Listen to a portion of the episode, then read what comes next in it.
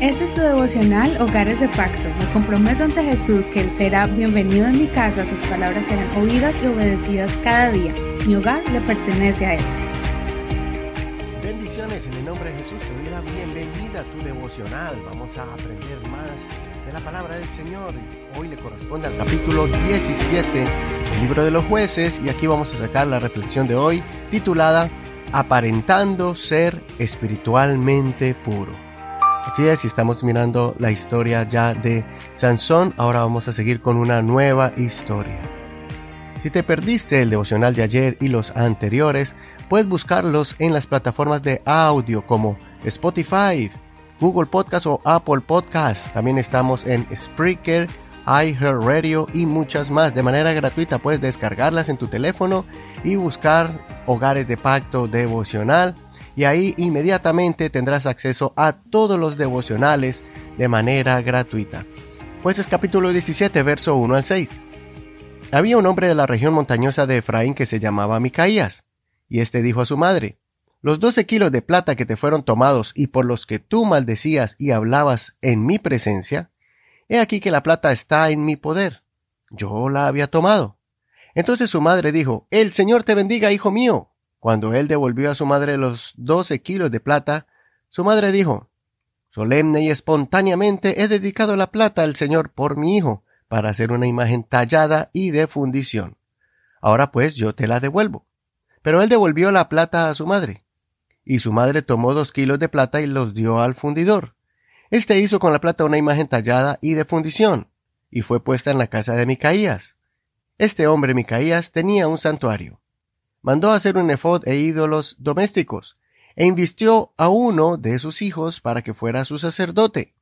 En aquellos días no había rey en Israel, y cada uno hacía lo que le parecía recto ante sus propios ojos. Hasta aquí la lectura de hoy. No olvides leer todo el capítulo completo. En cada capítulo que vamos leyendo, vemos la decadencia tanto del líder como del pueblo en general. El pueblo olvidó su identidad como pueblo de Dios, olvidó las maravillas de Dios, olvidó todos los mandamientos que el Señor le había dado como señal entre Dios y ellos, como promesa de bendición y prosperidad.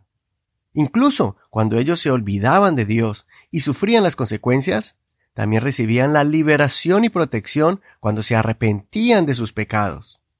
Pero en este capítulo vemos que ellos ya habían caído en un lugar oscuro de conformismo, aceptando nuevas creencias y mezclando la verdad con la mentira, mezclando lo santo y divino con lo pagano e impuro. En este capítulo vemos a un hijo robando a su madre, una madre profiriendo maldiciones y usando el nombre del Señor en vano, y a la misma vez haciendo ídolos de madera y oro, dioses que no traían bendición sino maldición. Micaías tenía muchos dioses en su casa, en su afán de buscar la bendición divina. Lo hacía con su propio entendimiento y sus propias fuerzas, no de la forma que Dios ordena en su ley.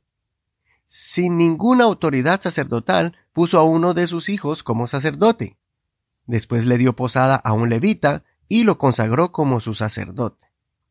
En fin, este es un ejemplo, o varios ejemplos, cuando en un hogar se dejan influenciar y arrastrar de nuevas formas de seguir a Dios. Cada día el Evangelio predicado por los apóstoles y profetas está siendo diluido como la leche pura es mezclada con agua. Aunque veas el vaso de color blanco y sabe un poco a leche, pero los nutrientes ya han sido mermados. Notemos la declaración en el verso 6 en la escritura, donde explica la raíz de la crisis de confusión espiritual en Israel. Dice así, en aquellos días no había rey en Israel, y cada uno hacía lo que le parecía recto ante sus propios ojos. Aquí vemos dos cosas que causaron que el pueblo se desviara y cayera en esa práctica de adoración mixta. Primero, cuando no hay un liderazgo establecido en el hogar que guíe la familia por el camino verdadero, se filtrarán modalidades de adoración que desviarán los corazones de muchos, haciéndolos creer que están bien con Dios cuando están practicando cosas que los alejan de Él. Segundo, cuando cada uno comienza a confiar en sus propios instintos y no a dejarse guiar por la palabra de Dios. Van a vivir cometiendo acciones pecaminosas y lo peor es que van a sentir que están haciendo el bien, pues van a inventar su propia forma de adoración a Dios y vivirán bajo una sensación de espiritualidad y santidad, pero será pura apariencia. Por eso el apóstol Pablo nos advirtió acerca de estas clases de personas que caerán en estas prácticas en 2 de Timoteo capítulo 3 verso 5. Dice así, que tendrán apariencia de piedad, pero negarán la eficacia de ella, a estos evita. En la nueva traducción viviente, en esta versión bíblica dice así, actuarán como religiosos, pero rechazarán el único poder capaz de hacerlos obedientes a Dios. Aléjate de esa clase de individuos. Habrá muchos que profesan ser muy espirituales, pero su conducta es contraria a la de un verdadero hijo de Dios.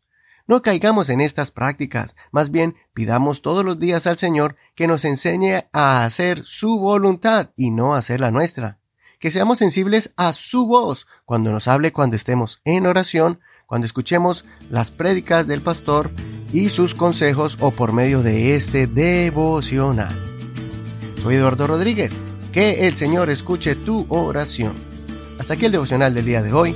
Espero que te haya edificado y afirmado tu fe para que tú puedas guiar también a tu familia. Recuerda que puedes ver las notas de este programa y también el audio. Puedes escucharlo en Facebook. Búscanos como Hogares de Pacto Devocional. Dale clic al título de cada programa y ahí te enviará nuestro podcast en los archivos de la plataforma Spreaker. Muchas gracias por tus oraciones, muchas gracias por tu apoyo para que este ministerio pueda ir a otros lugares, a otras ciudades y llegar a muchos corazones. Bendiciones de Dios para ti. Hasta mañana. Este es un ministerio de la Iglesia Pentecostal